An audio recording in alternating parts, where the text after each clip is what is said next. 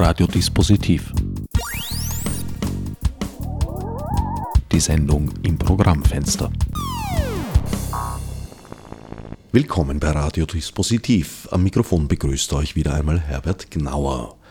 Der Trend zur Sendung Außer Haus hält an. Heute habe ich mich bei Anne Roth eingeladen. Anne, du bist Politologin, Netz- und Medienaktivistin, Bloggerin und vor allem sitzt du als Referentin für die Abgeordnete zum Deutschen Bundestag, Martina Renner, im sogenannten NSA-Ausschuss. Diesen Ausschuss gibt es, glaube ich, seit März 2014. Das ist richtig. Ich muss kurz korrigieren. Das ist, glaube ich, der Wikipedia-Eintrag. Der ist nicht ganz richtig. Oh, ist kein Verlass aufs Internet. Okay. Aber fast. Ich bin Referentin für die Fraktion Die Linke und arbeite mit der Abgeordneten Martina Renner insofern zusammen, weil sie die Abgeordnete der Fraktion im Ausschuss ist. Ich bin aber nicht ihre eigene Angestellte. Das Netz ist voller Halb- und Fehlinformation. Darin liegt andererseits auch eine gewisse Hoffnung, wenn man das heutige Thema unseres Gesprächs nämlich betrachtet. NSA, vielleicht mm, sagen wir ein bisschen was zur Vorgeschichte. Lange Zeit wurde die Existenz geleugnet, es wurde als No Such Agency buchstabiert bis dann doch spätestens mit Snowden, aber ich glaube, es war schon vorher manifest, herauskam, ja, es gibt ihn, diesen ominösen amerikanischen Geheimdienst, der eigentlich auf der ganzen Welt tätig ist.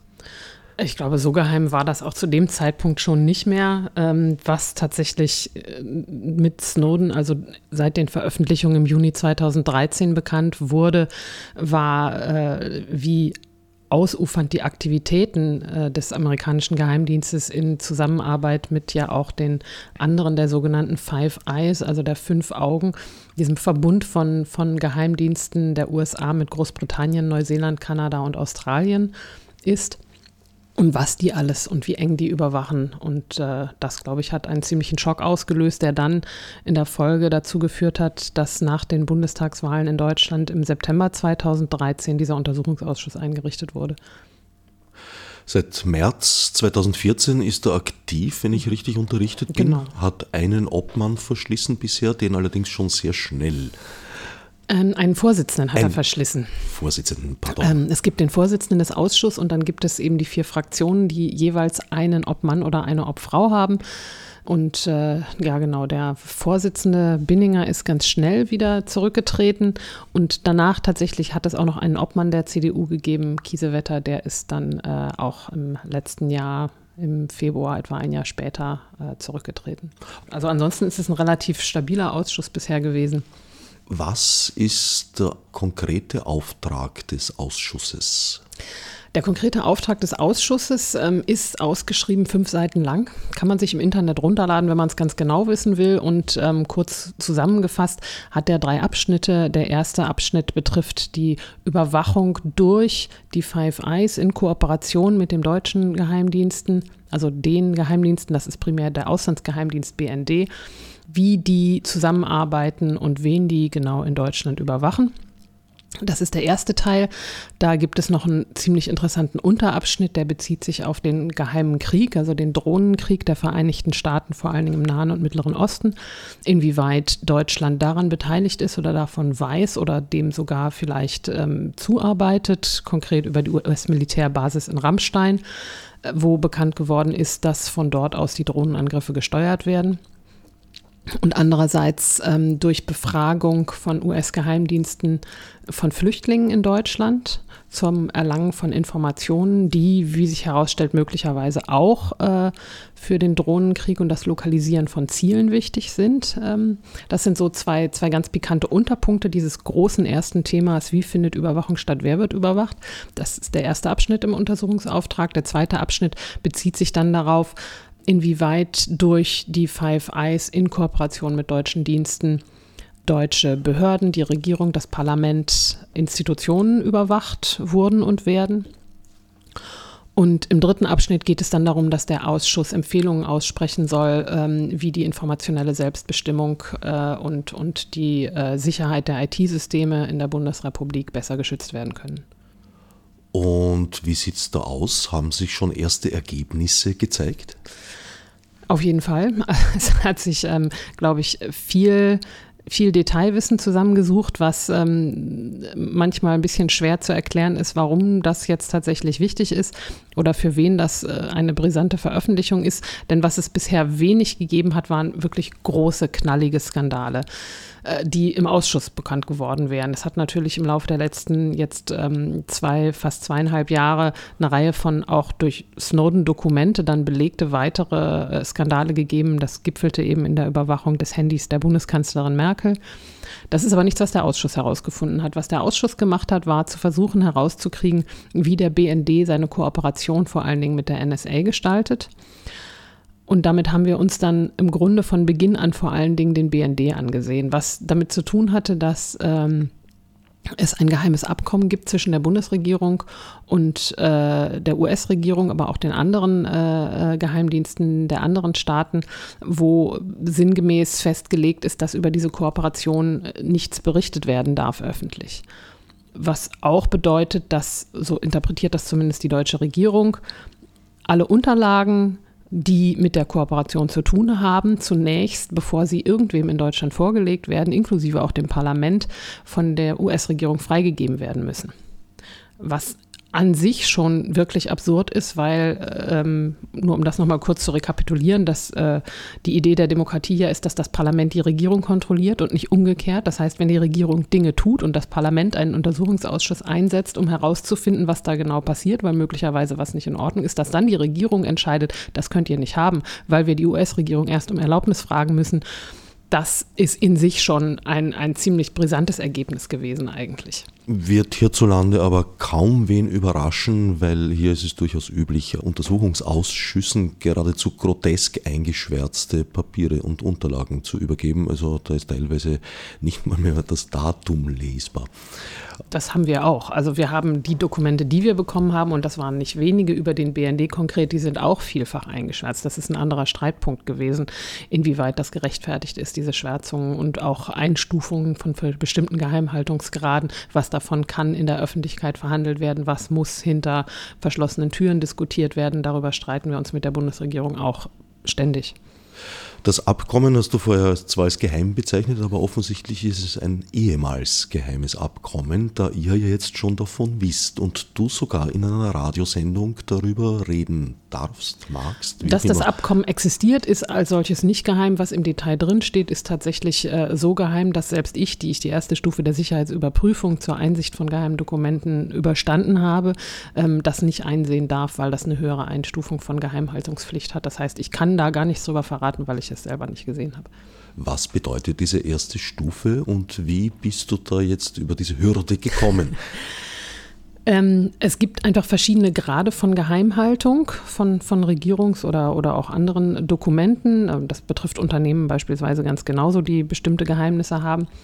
Und äh, da gibt es dann die klassischen Einstufungen. Ähm, es gibt öffentlich zugängliche Dokumente. Es gibt, das ist im Parlament eher der Standarddokumente, die sind nur für den Dienstgebrauch, kurz NFD eingestuft. Das heißt, die dürfen einfach nur Leute, die dort arbeiten, einsehen, aber die dürfen beispielsweise nicht an die Presse gegeben werden, zumindest der Theorie nach. Das wird vielfach anders praktiziert. Und dann gibt es das klassische, äh, die Einstufung geheim und streng geheim. Und um geheime oder streng geheime Dokumente einsehen zu dürfen äh, oder über solche Sachen dann auch in Ausschusssitzungen reden zu dürfen, braucht man eine sogenannte Sicherheitsüberprüfung. Und ähm, da gibt es dann die sogenannte SÜ ist die Abkürzung 2, das ist die erste Stufe tatsächlich ähm, einer Überprüfung, die habe ich absolviert und äh, die wurde mir auch zugestanden. Und dann gibt es eine, eine weitere äh, Stufe, die SÜ3, die braucht man, um die streng geheimen Dokumente einsehen zu können, unter anderem eben auch die verschiedenen Details dieses Abkommens, über das wir gesprochen haben. Das nennt sich Memorandum of Agreement. Das ist gar kein Geheimnis, dass das so heißt. Und äh, äh diese Stufe habe ich äh, bisher nicht beantragt, aber eben entsprechend habe ich die auch nicht. Das heißt, sowas kann ich nicht sehen absolviert? Klingt jetzt so, als hättest du eine juristische Prüfung ablegen müssen.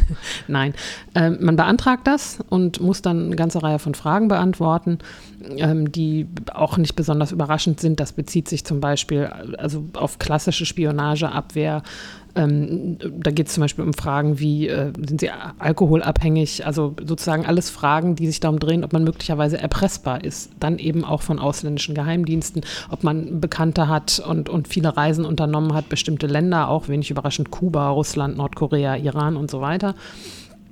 Und da muss man dann eben ankreuzen, ja oder nein. Und äh, falls ja, dann wird dann nochmal ein Gespräch geführt, um zu überprüfen, ob das möglicherweise problematisch ist. Und dann geht es auch um äh, Beziehungen zu linksextremistischen Vereinigungen, die man möglicherweise hat. Ähm, und äh, ich weiß gar nicht mehr genau, Rechtsextremisten werden, glaube ich, nicht abgefragt.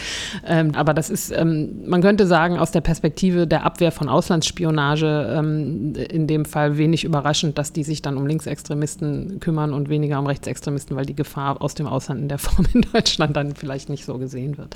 Genau, und dann gibt es gegebenenfalls ein Gespräch, das hat bei mir auch stattgefunden.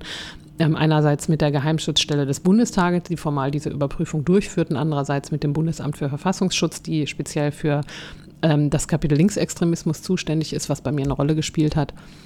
Und äh, dann denken die ganz lange darüber nach und in meinem Fall haben sie dann gesagt, das ist in Ordnung, so gefährlich bin ich nicht und haben mir dann die Genehmigung gegeben.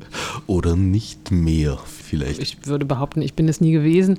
Ähm, aber das ist tatsächlich, also in meinem Fall durch meine persönliche Geschichte, weil mein Freund einmal ähm, in Untersuchungshaft war, kurz, weil ihm vorgeworfen wurde, Mitglied einer terroristischen linksextremen Vereinigung gewesen zu sein. Und da hat sich die Frage natürlich gestellt. In dem Fall habe ich dann eben in dem Fragebogen auch angekreuzt. Man kann da nicht sagen, sagen ja oder nein, sondern man kann nur ankreuzen, entweder nein, ich habe solche Beziehungen nicht oder ich wünsche ein Gespräch. Und ich würde sagen, ich habe solche Beziehungen nicht. Ich dachte mir aber, wenn ich jetzt einfach nein ankreuze, das führt möglicherweise dazu, dass ich abgelehnt werde, weil die das anders sehen. Deswegen habe ich dann das Gespräch beantragt, das hat stattgefunden und dann dazu geführt, dass die dann auch der Meinung waren, so schlimm ist es wohl nicht. Wir dürfen wohl davon ausgehen, dass deine Angaben auch auf anderen Wegen überprüft geprüft worden sein mögen, um das vorsichtig zu formulieren. Das haben Sie mir natürlich nicht verraten. Mir wurde gesagt, dass für diese erste Stufe, das steht auch im Gesetz, das gibt ein eigenes Gesetz für die Sicherheitsüberprüfung, da stehen verschiedene Details darüber drin keine nachrichtendienstlichen Mittel benutzt werden dürfen, also nur öffentlich zur Verfügung stehende Materialien genutzt werden dürfen. Nicht mal polizeiliche Akteneinsicht oder so, das würde mich wundern das weiß ich jetzt gerade genau nicht, ob zum Beispiel die polizeiliche Akteneinsicht ist ja kein nachrichtendienstliches Mittel. Das du wirst wohl ein Leumundszeugnis gebracht haben. So, vielleicht gibt es das musste, bei euch gar Ich nicht. muss doch, wir haben ein, ähm, das polizeiliche Führungszeugnis, das musste ich aber nicht einreichen. Vielleicht wird das dann automatisch überprüft, das weiß ich aber gar nicht. Klingt fast so. Womit wir bei der, bei der nächsten Frage wären, äh, es klingt ja eigentlich nach einem Widerspruch, parlamentarische Kontrolle eines Geheimdienstes es liegt im Interesse oder sogar in der Aufgabenstellung eines Geheimdienstes eben geheim zu sein. Genau, das sieht vor allen Dingen der Geheimdienst auch so und tatsächlich ist es aber doch äh, zumindest in Deutschland und wahrscheinlich in den meisten westlichen Demokratien so, dass äh, pro forma eine parlamentarische Kontrolle vorgesehen ist und die ist dann in den einzelnen Staaten unterschiedlich ausgeprägt. Die in Deutschland ist in einer Form, dass sie schon vielfach kritisiert wurde, weil das eben als Kontrolle überhaupt nicht wirklich funktioniert. Und mittlerweile ist es so, dass selbst die derzeitige Regierungskoalition ähm, zu dem Entschluss gekommen ist, dass das nicht ausreicht und reformiert werden muss. Ich persönlich glaube, dass die Reform auch nicht zu einer großen Verbesserung führen wird. Was wir haben, wie das faktisch funktioniert in Deutschland momentan, sind verschiedene Gremien, die die Geheimdienste kontrollieren. Das ist einmal das sogenannte Parlamentarische Kontrollgremium. Das sind verschiedene Abgeordnete, die sich regelmäßig zusammensetzen, auch unter großer Geheimhaltungsverpflichtung, die dann von den Geheimdiensten und der Regierung bestimmte Ereignisse berichtet bekommen über deren Arbeit und darüber dann aber nicht sprechen dürfen mit niemandem. Das heißt, es ist eine Kontrolle, die äh, in dem Raum, wo diese Gespräche stattfinden, dann aber auch stecken bleibt ähm, die dürfen beispielsweise nicht mit ihren Fraktionen, Fraktionsvorsitzenden oder so weiter darüber sprechen. Das heißt, es können faktisch gar keine Konsequenzen daraus erwachsen, was in diesen Gesprächen stattfindet.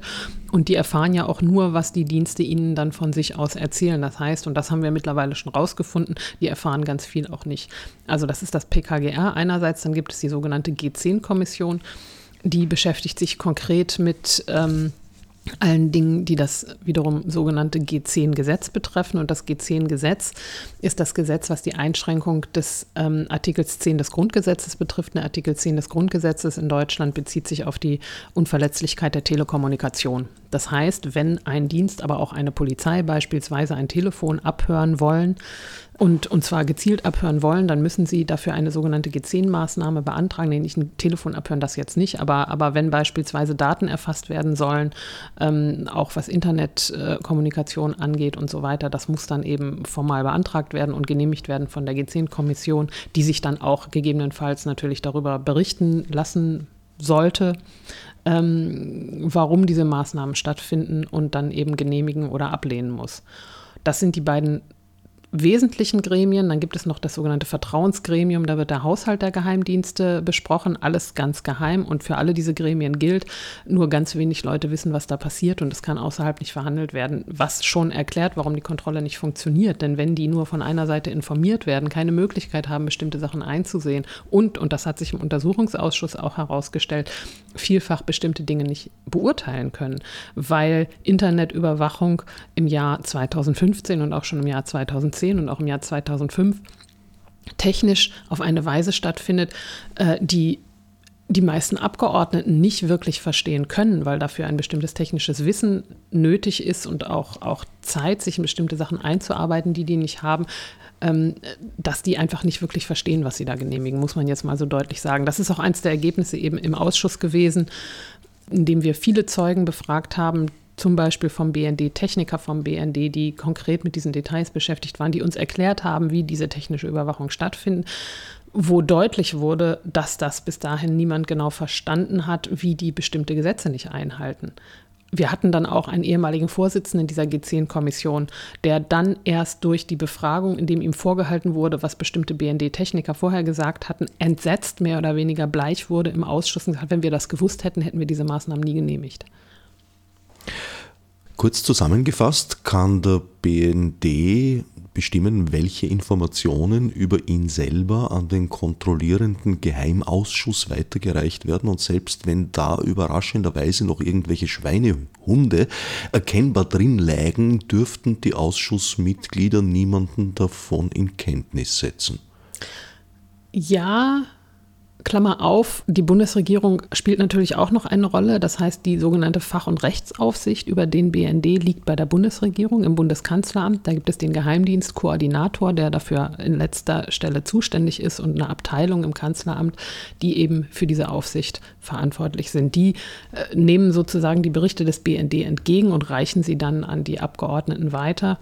Wir haben jetzt aber eben auch vielfach festgestellt, dass momentan verschiedene äh, illegale Aktivitäten des BND, so ist jedenfalls unsere Interpretation davon, dem Kanzleramt entweder nicht bekannt waren oder das Kanzleramt und der BND sich gegenseitig die Schuld zuschieben, wer davon entweder nicht gewusst oder nicht weiter berichtet hat. Also die aktuelle Affäre, die gerade seit Frühjahr in Deutschland viel Furore macht, ähm, wo es um bestimmte Selektoren, Suchbegriffe der NSA geht, die vom BND bei der Datenerfassung eingesetzt werden da sagt der BND, das haben wir dem Kanzleramt gemeldet und das Kanzleramt sagt, ist gar nicht wahr.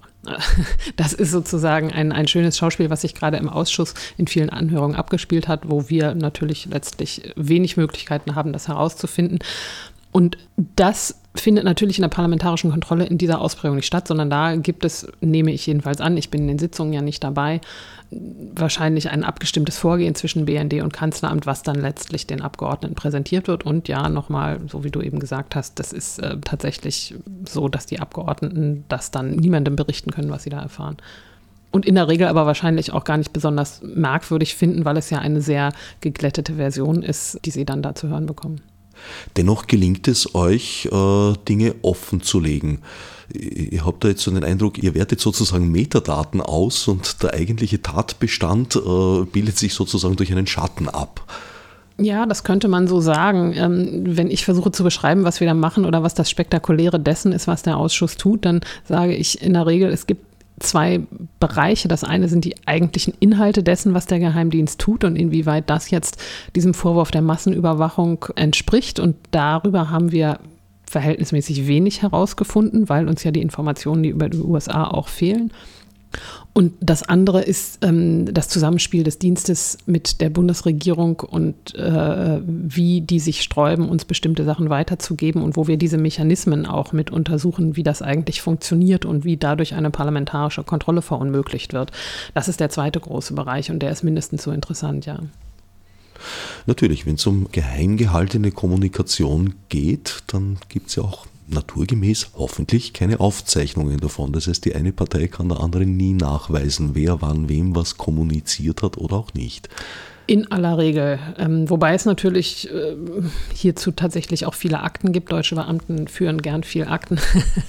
Und äh, es ist interessant, an welchen Stellen dann auch mal nicht. Äh, die sind dann die besonders interessanten Stellen, die sind dann aber auch besonders schwierig zu recherchieren. Und tatsächlich gibt es aber zu vielen Sachen auch Unterlagen, die eben vorher einfach noch nie jemand gesehen hat. Also wir bekommen, das ist das Recht des Ausschusses und insoweit funktioniert das einigermaßen okay viele Akten, die wir einsehen können und äh, aufgrund derer wir dann sagen, wir wollen mit denen und den Zeugen nochmal sprechen und die nochmal dazu befragen. Und äh, dazu hat ganz viel stattgefunden und wir haben auch viel einsehen können. Vieles vielleicht auch wieder nicht, weil letztlich haben wir dasselbe Problem wie dann auch die Kontrollgremien, dass hier wir sagen, wir wollen diesen und jenen Bereich untersuchen. Wir wollen alle Akten, die im Kanzleramt und im BND vorliegen, einsehen. Die müssen die uns dann liefern. Aber ob das dann wirklich alles war, was wir bekommen, das können wir natürlich nicht beurteilen. Ob bestimmte Sachen zurecht geschwärzt wurden, können wir nicht beurteilen. Da können wir nur immer wieder nachfragen.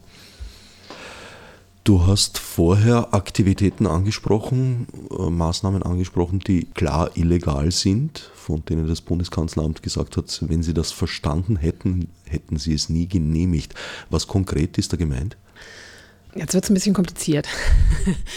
ähm, also die G10-Kommission, der Vorsitzende der G10-Kommission war das, der das gesagt hat. Da ging es konkret um das Erfassen von Kommunikationsdaten an Leitungen, die in Deutschland verlaufen durch den BND und ähm, das ist einerseits getrennt in, was der BND sogenannte Routineverkehre nennt. Und mit Routineverkehren meint der BND, das ist Geheimdienstsprache, Kommunikation, die im Ausland verläuft zwischen einem Punkt im Ausland und einem anderen Punkt im Ausland. Der BND ist der Meinung, er könne alles abhören und, und äh, überwachen, was keinen Kontakt zu Deutschland hat, also außerhalb Deutschlands zwischen Nichtdeutschen stattfindet. Das sind die Routineverkehre, das ist sozusagen sein Hauptaufgabenbereich. Und in dem Moment, wo etwas entweder in Deutschland stattfindet oder wo Deutsche an der Kommunikation erkennbar beteiligt sind, sind sogenannte G10-Maßnahmen notwendig. Also eine Maßnahme, die dem Nachrichtendienst erlaubt, durch den Artikel 10 des Grundgesetzes geschützte Kommunikation dennoch zu überwachen. Das sind sozusagen zwei hauptgetrennte Bereiche. Die G10-Kommission ist für diese letzteren Maßnahmen zuständig. Und die sogenannten Routineverkehre, die finden ja im Ausland statt, würde man jetzt annehmen. Nun ist aber das Internet nicht mehr so einfach zu trennen in Inland und Ausland. Das ist bis Anfang der 2000er Jahre viel einfacher gewesen. Da hat Telekommunikation vor allen Dingen analog stattgefunden, auch Telefongespräche. Da gab es Kabel, da war ganz klar einzuordnen, diese Kommunikation verläuft in Deutschland oder durch Deutschland und andere außerhalb davon. Und das ist im Internet in dieser Form aber nicht möglich. Das ist dem Vorsitzenden äh, der G10-Kommission, dem ehemaligen, in dem Moment klar geworden, dass sie da bestimmte Maßnahmen genehmigt haben, die ihnen begründet worden sind, auch inhaltlich auf eine bestimmte Art und Weise. Und gleichzeitig ging es aber in dem Fall dem BND in seiner Kooperation mit der NSA darum, bestimmte sogenannte Routineverkehre zu erfassen, also Kommunikation im Ausland. Und das ist dem klar geworden in dem Moment und das ist das, was ihn so entsetzt hat. Das ist ein Bereich, wo das ganz deutlich geworden ist. Ein anderer Bereich und der betrifft auch wieder dieses technische Detail der Internetkommunikation und wie die eigentlich funktioniert und hat auch ähm, mit dem G10-Gesetz zu tun, wo klar geworden ist, wie sehr sich der BND da nicht drum geschert hat, wie die Gesetze eigentlich aussehen. Und dazu muss ich kurz erklären, wie dieses spezielle Gesetz im Detail aussieht. Das sagt nämlich vor allen Dingen, bevor der BND anfängt, G10 geschützte Kommunikation gegebenenfalls zu erfassen, und damit Daten zu erfassen, die durch ein bestimmtes Kabel laufen. Sie dürfen maximal 20 Prozent der Daten erfassen, die in diesem Kabel fließen. Und alles andere müssen Sie von vornherein sofort trennen und löschen, wegwerfen, dürfen Sie nicht erfassen. Und der Techniker des BND, der uns diese Verfahren und auch die Geräte dazu im Ausschuss genau erklären sollte, der hat dann mehr oder weniger deutlich gesagt, was auch vorher schon in den Unterlagen ähm, teilweise zu erkennen war und, und begründet, dass das aber ja im Zeitalter der paketvermittelten Kommunikation keinen Sinn macht. Also paketvermittelte Kommunikation bedeutet, es ist keine analoge Kommunikation, wo ein ganzes Telefonat, eine ganze E-Mail im Stück durch ein Kabel fließt, sondern die Kommunikation in dem Moment, wo sie meinen Rechner oder, oder mein digitales Telefon verlässt, aufgesplittet wird in Pakete. Was bei jeder Form von Internetübertragung, sofern es das IP-Protokoll verwendet oder eines der IP-Protokolle, gibt ja mehrere Versionen mittlerweile, naturgemäß der Fall genau, ist. Genau, so funktioniert das. Die Kommunikation in Deutschland wurde etwa 2004, 2005 umgestellt von analoger auf digitale Kommunikation. Und seitdem ist es so, dass der BND, sagt auch der, der BND, wenn man dann die unteren kleinen äh, mit der Praxis beauftragten Leute dazu befragt, sagt, dann macht das ja mit der 20-Prozent-Regel keinen Sinn. Wenn wir jetzt wirklich die 20 Prozent abtrennen und die 80 Prozent wegschmeißen, dann können wir damit ja gar nichts anfangen, weil wir gar keine E-Mails mehr lesen können und die Telefonate nicht verstehen. Und deswegen wird das anders praktiziert was jetzt, würde ich sagen, rechtmäßig gewesen wäre. Nicht, dass das jetzt meine Vorstellung wäre, wie Überwachung möglichst legal stattfinden soll, sondern ich persönlich bin ja der Meinung, sie sollte sehr viel weniger stattfinden. Aber was jetzt aus Perspektive des BND und des Kanzleramtes richtig gewesen wäre, wäre gewesen zu sagen, dieses G10-Gesetz, das macht mit der Internetkommunikation keinen Sinn. Das Gesetz muss geändert werden. Das hat den BND aber überhaupt nicht weiter geschert. Die haben einfach ihre Praxis geändert, ihre Geräte entsprechend geändert und gesagt, wir setzen die Sachen erstmal wieder richtig zusammen und dann nehmen wir die 20 Prozent. Völlig verboten, völlig illegal, entspricht nicht dem G10-Gesetz, was immerhin ein Gesetz ist, was eins der zentralen Grundrechte äh, berührt, wo der BND seit zehn Jahren einfach denkt, ach, das passt uns nicht so richtig, das machen wir anders. Was habt ihr herausgefunden über den Datenaustausch mit ausländischen Diensten? Habt ihr da etwas herausgefunden? Schwierig. Worüber du reden darfst. Nee, nee, das ist jetzt gar nicht das Problem, dass ich darüber nicht reden dürfte. Wir können ja tatsächlich, das ist das Gute an dem Ausschuss, über vieles davon öffentlich reden. Die ganzen Zeugenanhörungen finden öffentlich statt. Also das meiste von, von, von den Dingen, die wir besprechen, sind, findet in öffentlichen Anhörungen vor Publikum statt. Das wird dokumentiert und mitgeschrieben.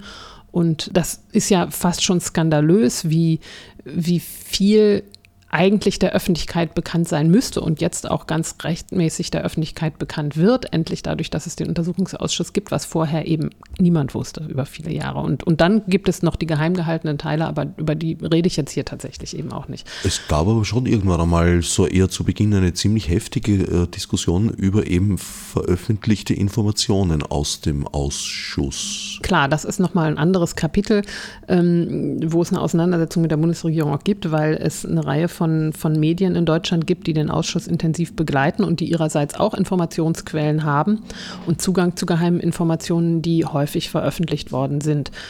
Ähm, was dazu führt, dass die Bundesregierung dem Ausschuss eben vorwirft, äh, die ganze Zeit Geheimnisse zu verraten und uns dann wiederum auch vorhält, die US-Regierung würde der Bundesregierung vorwerfen, sie würde sich nicht an Geheimhaltungspflichten halten und in ihrem Parlament und in ihrem Ausschuss würden permanent diese geheimen Informationen rausfließen.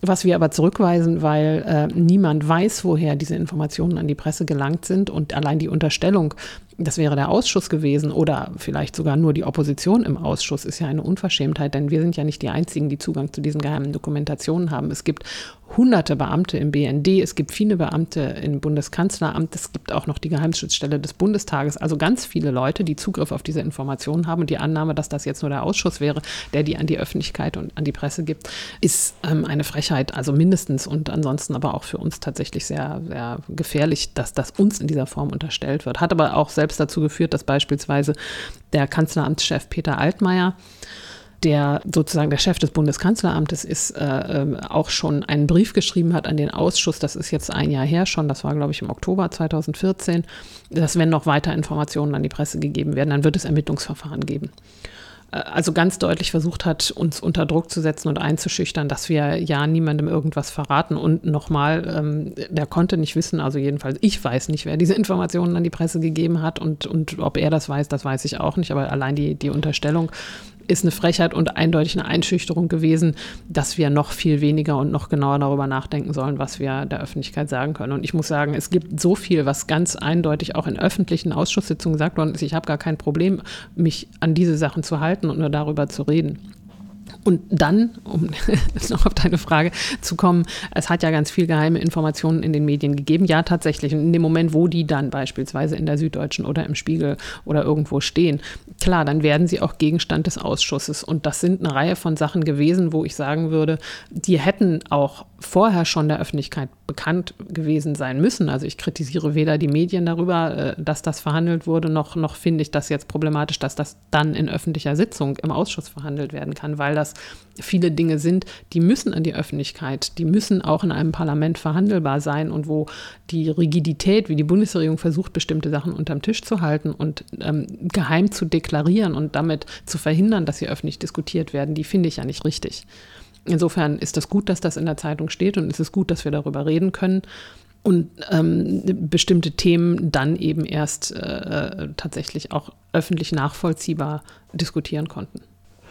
Zurück nochmal zu den Daten- und Informationsflüssen. Was habt ihr da eben herausgefunden oder auch nicht? Es ging da insbesondere um spezielle Operationen des BND in Kooperation mit der NSA, die, die da eine Rolle gespielt haben. Es gab vor allen Dingen äh, zwei Operationen. Die eine, die sogenannte Operation Iconal. Da ging es um die Datenerfassung ähm, am Drahtendrehkreuz in Frankfurt die stattgefunden hat, äh, wo eben, und das habe ich vorhin schon kurz erwähnt äh, bei der Aufregung des G10-Kommissionsvorsitzenden über, über die Nutzung der G10-Maßnahmen der BND Daten erfasst hat in Frankfurt, die daraufhin dann ähm, mit bestimmten Selektoren durchsucht wird und die Ergebnisse davon dann an die NSA weitergegeben werden. Was immer noch letztlich Untersuchungsgegenstand ist oder wo wir nicht wirklich auf den Grund gekommen sind oder vielleicht könnte man auch sagen, es ist eine semantische Frage. Es geht nämlich immer darum, ist das jetzt eine Massenüberwachung, die da stattgefunden hat, ja oder nein? Also wenn massenhaft Daten erfasst werden, die darauf hindern, ähm, mit diesen vorgegebenen Selektoren, also Suchbegriffen durchsucht werden nach bestimmten äh, Personen letztlich und deren Kommunikation, sagt die Bundesregierung und sagen auch die USA, das ist keine Massenüberwachung, sondern es wird gezielt nach bestimmten Terroristen gesucht und die Masse der Bevölkerung ist nicht betroffen. Und wir sagen, wenn die Daten von der großen Masse der Bevölkerung erfasst werden, und dann durchsucht werden, das ist natürlich eine Massenüberwachung. Also das ist eine Auseinandersetzung, die letztlich genauso auch in den USA und zwischen Snowden und The Intercept und Glenn Greenwald und der US-Regierung stattfindet, äh, genau das Gleiche auch. Und das haben wir mit dem BND eben auch und wie viele Daten dann letztlich weitergegeben wurden, das ist was, wo wir uns permanent mit der Regierung in den Ausschusssitzungen in den Haaren haben, wo wir wenig konkrete Zahlen haben. Da geht es dann immer um so und so viele Metadaten, so und so viele wenige Meldungen, die dann geschrieben wurden aus dieser Masse an, an Informationen und die mit den Selektoren erfasst wurde. Und die sagen immer, es sind ganz wenige. Und wir sagen, na, das ähm, ist aber tatsächlich nicht wenig, was ihr da weitergebt ist aber äh, auch nicht alles im Detail klar geworden oder da kommt es dann tatsächlich, kommen wir in die Bereiche, die, die dann nicht öffentlich verhandelbar sind. Also Überwachung im digitalen Bereich inklusive den Mobilfunkdiensten ist per se definitionsgemäß immer Massenüberwachung, weil es ja hier um einzelne Pakete geht, die man alle mal an sich ziehen muss, um die herauszufinden, die man haben möchte. Ja, das ist beim IMSI-Catcher, der zur Überwachung im Mobilcom-Netzen verwendet wird, auch nicht anders. Deswegen ist die Frage auch müßig, ob ausschließlich Angela Merkels Handy überwacht wurde oder der ganze Bundestag. Genau. Und wie sieht es aus beim Teilgebiet Drohnen und Zusammenarbeit mit deutschen Institutionen, Organisationen, Firmen? Da sind wir noch nicht äh, sehr weit eingetaucht in dieses Thema, weil wir äh, bisher das ganze Jahr die Kooperation BND-NSA bearbeitet haben, Datenerfassung. Und wir haben jetzt erst eine Anhörung gehabt zum Thema geheimer Krieg mit einem ehemaligen Drohnenpiloten, Brandon Bryant, der Anfang Oktober ähm, im Ausschuss ausgesagt hat ein Thema, das wir sehr wichtig finden, aber eigentlich wollen wir im Moment noch die Kooperation der Datenerfassung und Datenübermittlung beenden, bevor wir dann zum Geheimen Krieg kommen. Wir haben natürlich auch schon Unterlagen dazu und es gibt auch ja viel öffentliches Material, ähm, vor allen Dingen das Buch Der Geheime Krieg von Christian Fuchs und ähm, John Götz, wo viel darüber drinsteht. Ähm, auch die Webseite dazu, geheimerkrieg.de, äh, ist extrem informativ, würde ich sagen. Dazu kommen wir im Ausschuss aber erst noch. Das heißt, das sind, sind Sachen, wo ich teilweise Akten äh, gesehen habe, noch nicht alles, weil, äh, weil diese Befragungen einfach erst noch ausstehen. Bis wann ist der Ausschuss anberaumt, so Gibt es ein Datum? Der Ausschuss ist äh, äh, rein rechtlich festgelegt auf die Periode der Legislatur, also bis zur nächsten Wahl. Die nächste Wahl ist im, äh, in zwei Jahren. Wir müssen vorher einen Bericht äh, schreiben und uns auch einigen in den verschiedenen Fraktionen und ähm, dann wahrscheinlich noch einen äh, Schattenbericht der Opposition dazu schreiben. Das heißt, vermutlich wird es Anhörungen geben und äh, Beweisaufnahme bis etwa Ende 2016, Anfang 2017. Das heißt, wir haben jetzt noch ein und ein Vierteljahr an Beweisaufnahme vor uns und dann müssen wir zur nächsten Wahl damit fertig sein. Schattenbericht der Opposition ist ein wunderbarer Ausdruck, vor allem im Zusammenhang mit Geheimdiensten. Bringt mich aber auf ein. Formal heißt es Minderheitenvotum. Ah, schade. bringt mich auch zu etwas, was du vorher angesprochen hast, nämlich die Möglichkeit, dass vielleicht Informationen gar nicht über den Ausschuss an die Öffentlichkeit gelangt sein könnten, sondern vielleicht durch, na, ich sag mal, äh, keck einsichtige, problembewusste einzelne Mitarbeiter, vielleicht sogar Mitarbeiterinnen des BND. Ich kann das nicht ausschließen. Ich weiß das nicht, ähm, ob, es, ob es solche BND-Whistleblower und Whistleblowerinnen gibt. Ich würde mir sehr wünschen, weil ich denke, dass es da sicherlich auch viele gibt, die vielleicht nicht mit allem einverstanden sind, wie diese Überwachungspraxis stattfindet. Aber das ist mir tatsächlich jetzt nicht bekannt. Und ähm, ich halte die äh, Spekulation, wer es nun gewesen ist, für, für letztlich immer nicht hilfreich, weil äh, alle Personen, die solche Geheimnisse weitergeben, sich ja strafbar machen. Und damit ist es immer extrem schwer nachzuvollziehen, wer das jetzt eigentlich gewesen ist. Der derzeitige Innenminister, der auch schon vor dem Ausschuss ausgesagt hat und überhaupt nicht hilfreich war, weil er natürlich alles völlig rechtmäßig und richtig und wichtig findet, was der BND so tut und getan hat. Der hat eine Sache gesagt, die fand ich sinnvoll, nämlich, dass es nicht lohnt, dem nachzuspüren, wer eigentlich die Geheimnisse verraten hat, weil man es nie rausfinden wird. Außer RCS hätte sich ganz besonders dumm angestellt. Ja, auch das, oder? In Österreich haben wir sowas. Es gibt Telefonprotokolle. Das Stichwort für Eingeweichte lautet, was war meine Leistung? ja, die gibt es wahrscheinlich bei uns auch, weil ich vermute, dass solche Ermittlungen stattfinden und damit ja wahrscheinlich auch Telefonate aufgezeichnet werden. Und ob sich dann jemand bei sowas hat erwischen lassen, das äh, weiß ich jetzt einfach nicht. Wir hatten ja auch einen großen, äh, ja, quasi benachbarten Fall im Sommer, äh, der unter dem Stichwort Landesverrat verhandelt wurde, wo es um Geheim Geheimnisse geht, die in dem Fall auf der äh, Internetplattform netzpolitik.org veröffentlicht worden sind. Da ging es nicht um Themen des Untersuchungsausschusses, sondern da ging es um den Haushalt des Verfassungsschutzes. Das sind andere Gremien, die sich damit befassen und Insofern kann ich da sehr entspannt drüber reden, weil ich da überhaupt nicht mit befasst bin und diese Unterlagen noch nie gesehen habe. Ähm, und da hat es ja eben tatsächlich Ermittlungsverfahren gegeben gegen die Blogger, die das veröffentlicht haben.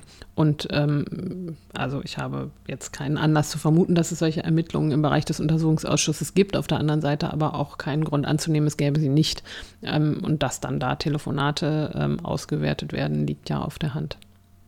Hast du den Eindruck, dass es bei einzelnen Personen, zumindest innerhalb des BND, ein gewisses eben Problembewusstsein gibt, dass sich manche vielleicht doch denken, gut, dass das jetzt mal angegangen wird? Das weiß ich nicht. Ich hoffe das sehr. Ich kann es aber nicht sagen, denn ich habe persönlich keine Bekanntschaften zu BND-Beamten und ähm, im Ausschuss klar ist es so, dass die Zeugen ganz unterschiedlich aussagen. Also man auch merkt, dass manche mehr und manche weniger bereit sind, hier Aussagen zu machen finde das aber schwer zu bewerten, was das mit ihrer persönlichen Haltung zu bestimmten Inhalten zu tun hat, weil die ja, wenn sie da in der Öffentlichkeit aussagen, unter einem wahnsinnigen Druck stehen. Das heißt, die werden, die haben ähm, Vertreter der Bundesregierung, die direkt mehr, wenige Meter neben ihnen sitzen und sofort eingreifen, wenn sie irgendwas Falsches sagen also was Falsches heißt äh, aus Perspektive der Bundesregierung, wenn sie drohen, Dinge zu erzählen, die ähm, nicht vom Untersuchungsauftrag gedeckt sind oder aber unter die Geheimhaltung fallen. Und diese Eingriffe finden permanent statt. Ich bin sicher, dass, äh, wenn die jetzt nicht weiter oben in der Hierarchie des BND anzufinden sind, natürlich auch den Druck haben, dass ihre Vorgesetzten natürlich bewerten, wie die sich da verhalten. Und die stehen halt in der Zwickmühle, dass sie einerseits verpflichtet sind, hier öffentlich auszusagen. Dafür gibt es eine gesetzliche Grundlage, müssen sie als Beamte machen und andererseits als BND-Mitarbeiter aber ja möglichst wenig über ihre Arbeit erzählen sollen. Das merkt man teilweise denen dann auch persönlich an, dass das Leute sind, wo man merkt, die dürfen normalerweise nicht mal mit ihrer Familie über ihre Arbeit sprechen. Und jetzt sollen sie plötzlich in aller sehr kritischer Öffentlichkeit darüber reden.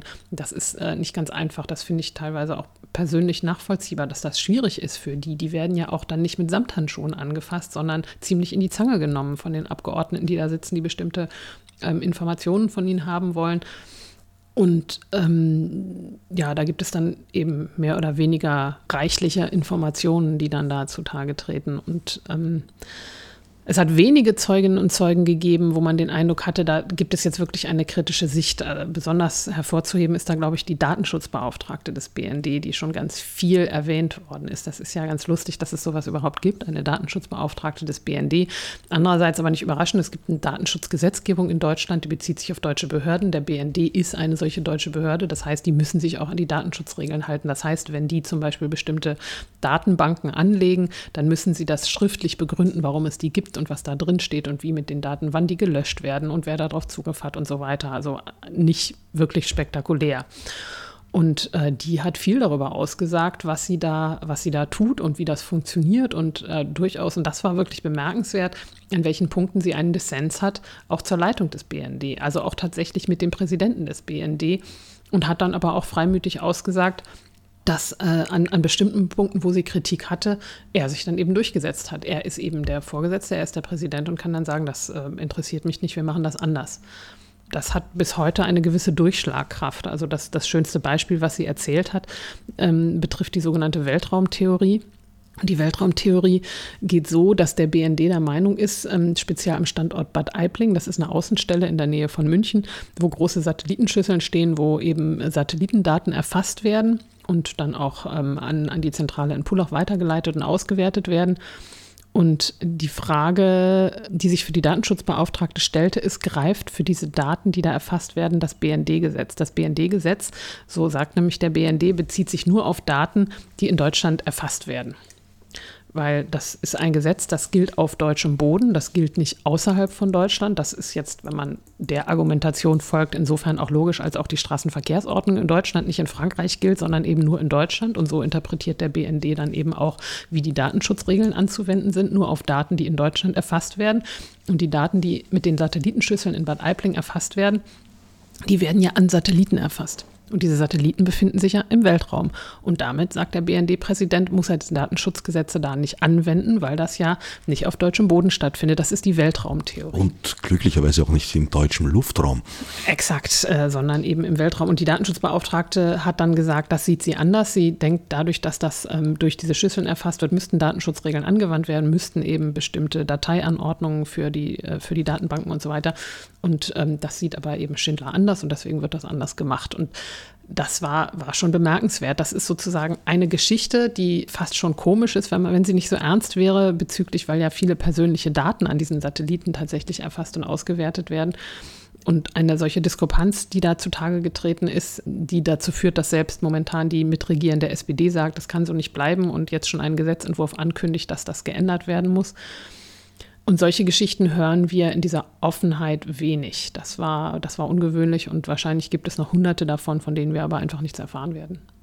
Ja, ja, ich kann schon nachvollziehen, weshalb die Mitarbeiter und Mitarbeiterinnen des BND sich ganz bequem damit gefühlt haben, dass die gesetzlichen Regelungen aufgrund technischer Entwicklungen eigentlich wirkungslos geworden sind und kein großes Interesse daran hatten, darauf hinzuweisen.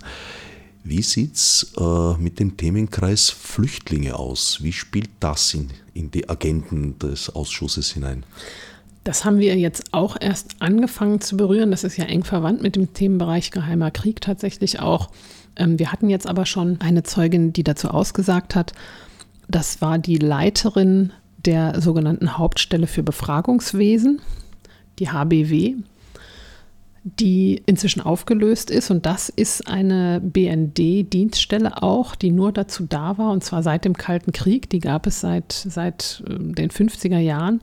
Die Flüchtlinge, die zunächst aus dem Ostblock an der, an der westdeutschen Ostgrenze ankamen und dann erstmal in Aufnahmelagern war, die zu befragen und Informationen zu gewinnen. Dass es die HBW gegeben hat, ist lange ein Geheimnis gewesen. Dass die HBW eine BND-Stelle war, ist bis zu, fast zum Schluss auch ein Geheimnis gewesen. Das ist erst im Winter 2013 von der Bundesregierung öffentlich zugegeben worden und ein halbes Jahr später ist die HBW dann aufgelöst worden.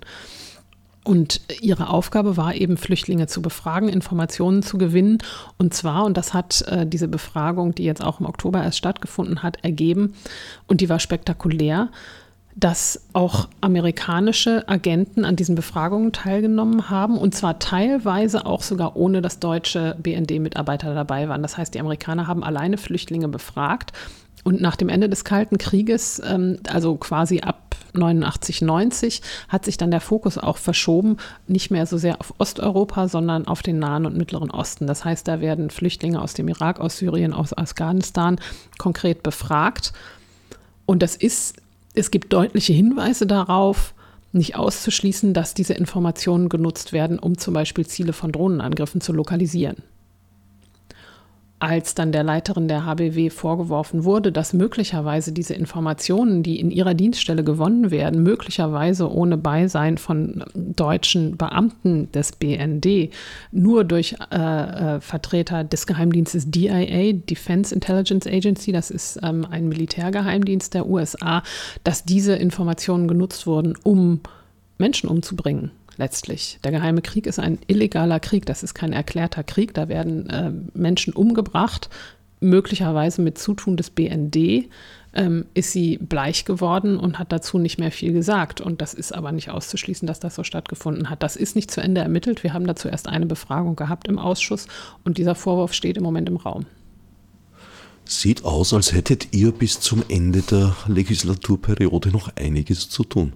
Auf jeden Fall. Ähm, wir hätten, glaube ich, noch für viele Jahre mehr zu tun und äh, ich hoffe, dass wir viel von dem, was für uns wichtige Punkte sind, äh, tatsächlich auch noch abarbeiten werden. Ich glaube, es wird noch viel dabei rauskommen. Ich glaube, das ist auch eine Herausforderung für uns. Es ist schwer, der Öffentlichkeit zu vermitteln, was die spektakulären Dinge sind, weil es einfach sehr viele Informationen sind, weil das nicht einfach zu erklären ist häufig und ähm, auf der anderen Seite dann auch noch uns von der eher konservativen Presse natürlich immer wieder auch äh, die Erzählung entgegengehalten wird, was regt ihr euch so auf, so ist das eben, so funktionieren Geheimdienste, das geht gar nicht anders und für die nationale Sicherheit ist es erforderlich, dass der Geheimdienst geheim in dieser Form agiert, sonst würden wir alle den Anschlägen der Terroristen zum Opfer fallen und in diesem Ensemble bewegen wir uns und versuchen deutlich zu machen, was da eigentlich gerade passiert in dem Ausschuss. Das hätten Bismarck und Kaiser Wilhelm wahrscheinlich auch nicht sehr viel anders argumentiert.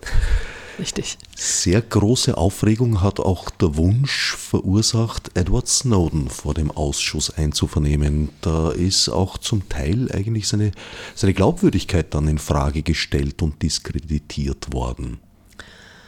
Das ist eine immer noch andauernde Auseinandersetzung, die wir haben. Wir haben das noch nicht aufgegeben. Wir sind immer noch der Meinung, dass Edward Snowden der wichtigste Zeuge des Ausschusses ist. Der ist ja auch als Zeuge Nummer eins vom gesamten Ausschuss mit den Stimmen der Koalition benannt worden tatsächlich.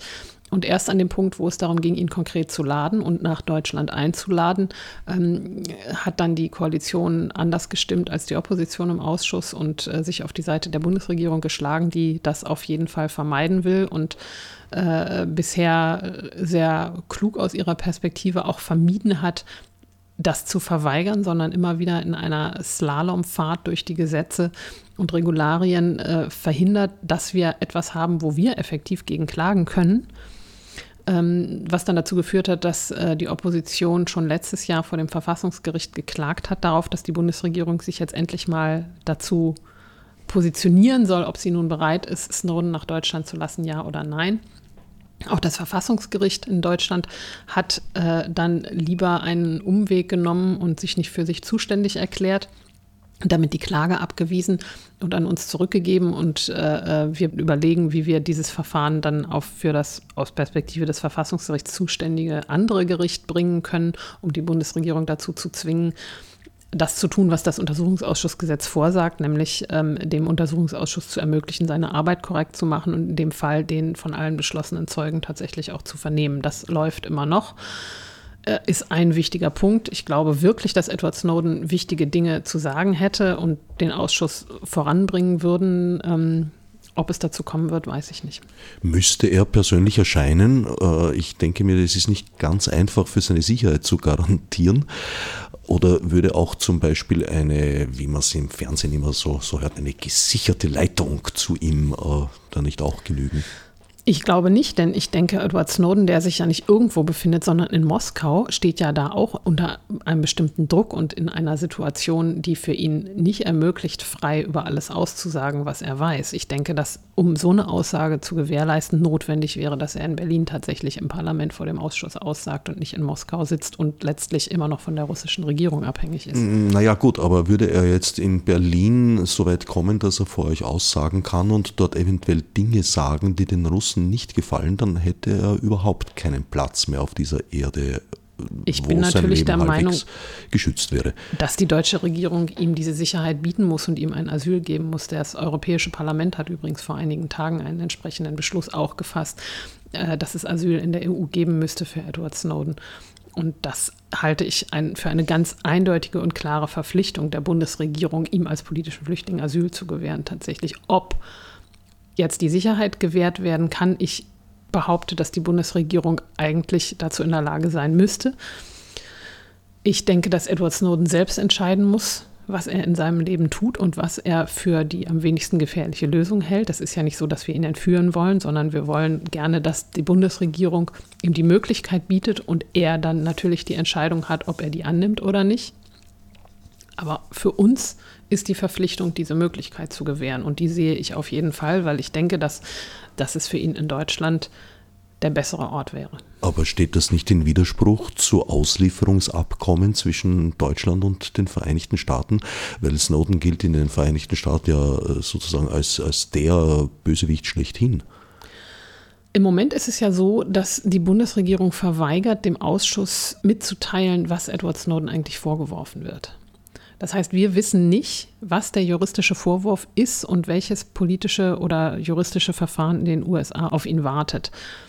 Wenn wir davon ausgehen, dass was auch immer das ist, die Bundesregierung verpflichtet wäre, ihn als politischen Flüchtling zu schützen, dann müsste sie das auch trotz etwaiger Auslieferungsbegehren der USA tun. Ist also sehe ich ganz eindeutig so, dass die Bundesregierung das möglicherweise anders sieht und aus dem Grund und um diesem Konflikt zu entgehen, ihn gar nicht erst im Land haben will, ist offensichtlich ähm, auch aus der politischen äh, äh, sozusagen Farbgebung der derzeitigen Bundesregierung wenig überraschend, aber äh, das äh, sehen wir eben anders. Ich werde auch sehr vorsichtig in, in der Einschätzung. Ich meine, in einem österreichischen Gefängnis hat sich schon einmal einer ohne Hände aufgehängt und in einem deutschen Gefängnis hat sich jemand in einem Hochsicherheitstrakt plötzlich mit einer Pistole erschießen können und niemand wusste, wie die dort hineingeraten ist. Also insofern wäre ich mit einer garantierten Sicherheit für eine Person wie Edward Snowden hm, sehr vorsichtig. Ich stelle dann die Gegenfrage, wo wäre denn dann überhaupt ein sicherer Ort? Den gibt es natürlich in dieser Form wahrscheinlich gar nicht. Ist Russland für ihn ein besserer Ort? Derzeit ja, offensichtlich. Die russische Regierung ist mir nicht weniger suspekt als die deutsche. Nein, aber derzeitige Interessenslage scheint äh, für ihn zu sprechen. Das kann natürlich jederzeit umschwenken und sich ändern.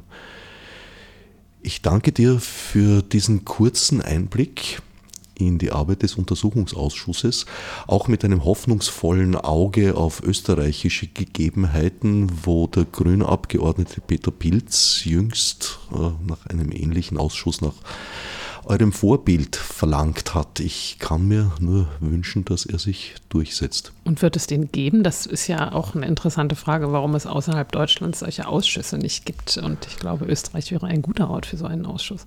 Ganz ohne Frage. Ob Österreich ein guter Ort wäre, kann ich schwer sagen, aber es gäbe sicherlich gute Anlässe, sagen wir mal so. So war das gemeint. Äh, nun ja, in Österreich gibt es immer wieder mal Ausschüsse, die immer wieder mal auch Dinge zu Tag bringen dürfen, manchmal auch nicht. Manche äh, verlaufen punktgenau gezielt im Sande. Ob aus diesen Erkenntnissen dann auch Konsequenzen gezogen werden und welche, das äh, ja, liegt sehr im Nebel. Das ist in Deutschland im Übrigen auch nicht anders. Also die zu erwartenden Konsequenzen aus unserem Ausschuss, die sind ja auch nicht so, dass äh, vermutlich eine revolutionäre Veränderung eintreten wird. Der Forscher Forschepot, der glaube ich einer der Historiker ist, die sich am besten mit den deutschen Geheimdiensten auskennen, der hat äh, neulich auf einem Podium äh, sehr pessimistisch gesagt, dass noch aus jeder Geheimdienstkrise der Bundesrepublik die Geheimdienste gestärkt hervorgegangen sind. Und ich äh, vermute, dass es bei diesem Ausschuss wahrscheinlich auch nicht besser aussehen wird. Auch der Verfassungsschutz ist nach der NSU-Krise ähm, der letzten Jahre, die einmütig von allen als katastrophal empfunden wurde, gestärkt hervorgegangen. Insofern kann man sich die Frage stellen, ist so ein Ausschuss eine gute Sache und äh, ähm, äh, ist es nicht so, dass letztlich dann vielleicht nur legalisiert wird, äh, was an Überwachung stattfindet, die momentan vielleicht nicht ganz ordentlich geregelt worden ist. Und ist das das Ergebnis, was wir eigentlich haben wollen? Und dann würde ich sagen, nein, ist es natürlich nicht. Trotzdem finde ich sinnvoll, dass bestimmte geheime Dinge überhaupt mal das Licht der Öffentlichkeit erblicken und damit die Öffentlichkeit sich eine Meinung bilden kann dazu, was die Geheimdienste tun. Und das wird in Deutschland vermutlich eins der Ergebnisse sein. Und ähm, Österreich kann ich nicht beurteilen, aber ich glaube, es wäre gut, wenn diese verschiedenen Kooperationen der Dienste, die vollständig unöffentlich und vollständig auch einer demokratischen Kontrolle entzogen stattfinden, zumindest etwas beleuchtet werden. Das klingt jetzt einigermaßen dystopisch nach einer, ja gar nicht Berg und Tal, sondern nur Talfahrt in ein riesiges, morastiges Gelände voller Dilemmata. Siehst du auch Perspektiven, dass da wieder mal aufwärts gehen könnte? In der, sagen wir mal, politischen Großwetterlage, in der wir uns gerade befinden, bin ich tatsächlich einigermaßen pessimistisch. Ich ähm, sehe, dass da eine, und das entnehme ich natürlich auch in erster Linie dann den Snowden-Dokumenten letzten Endes, eine Massenüberwachung von einem Ausmaß, die wir uns, selbst wenn wir sagen wir mal, netzpolitisch angehaucht, geahnt haben, dass da viel an Überwachung technisch möglich ist und möglicherweise durchgeführt ist, so in dieser Form ja nicht vorgestellt hatten. Ähm, das ist dann plötzlich durch Snowden klar geworden. Und ich sehe nicht, dass die westlichen Regierungen bereit wären, ob in der Lage, weiß ich auch nicht, diese Geheimdienste wieder ein bisschen zurückzupfeifen. Ich sehe auch nicht die Bereitschaft, irgendwelche Dienste aufzulösen. Ganz im Gegenteil werden sie aufgewertet und besser ausgestattet überall. Insofern bin ich da tatsächlich sehr pessimistisch. Gleichzeitig glaube ich aber auch, der einzige Weg, den wir haben, ist, das zu untersuchen und uns damit zu beschäftigen und zu kritisieren. Viel mehr können wir ja nicht machen wenn wir jetzt nicht ähm, an revolutionäre Theorien glauben und, und denken, dass durch äh, politische Umwerfungen das dann anders würde, wobei ich sagen muss, dass die historischen Beispiele, die wir da haben, ähm, jetzt auch nicht schöner ausgesehen haben. Ähm, ganz im Gegenteil. Insofern glaube ich, das Einzige, was wir tun können, ist öffentlich darüber reden und das kritisieren und immer wieder sagen, dass solche geheimen Operationen in einer Demokratie nichts zu suchen haben. Das sehe ich ganz genauso. Äh, ich würde dich gerne vielleicht anlässlich des nächsten Wien-Aufenthalts wieder in die Sendung laden, weil was wir heute noch gar nicht besprochen haben, ist eine Einschätzung der gesellschaftlichen Auswirkungen all dessen. Ich danke Anne Roth für die vielen, wenn auch nicht immer erfreulichen Informationen. Gerne. Als Nef Margot mit Fichte subsidiar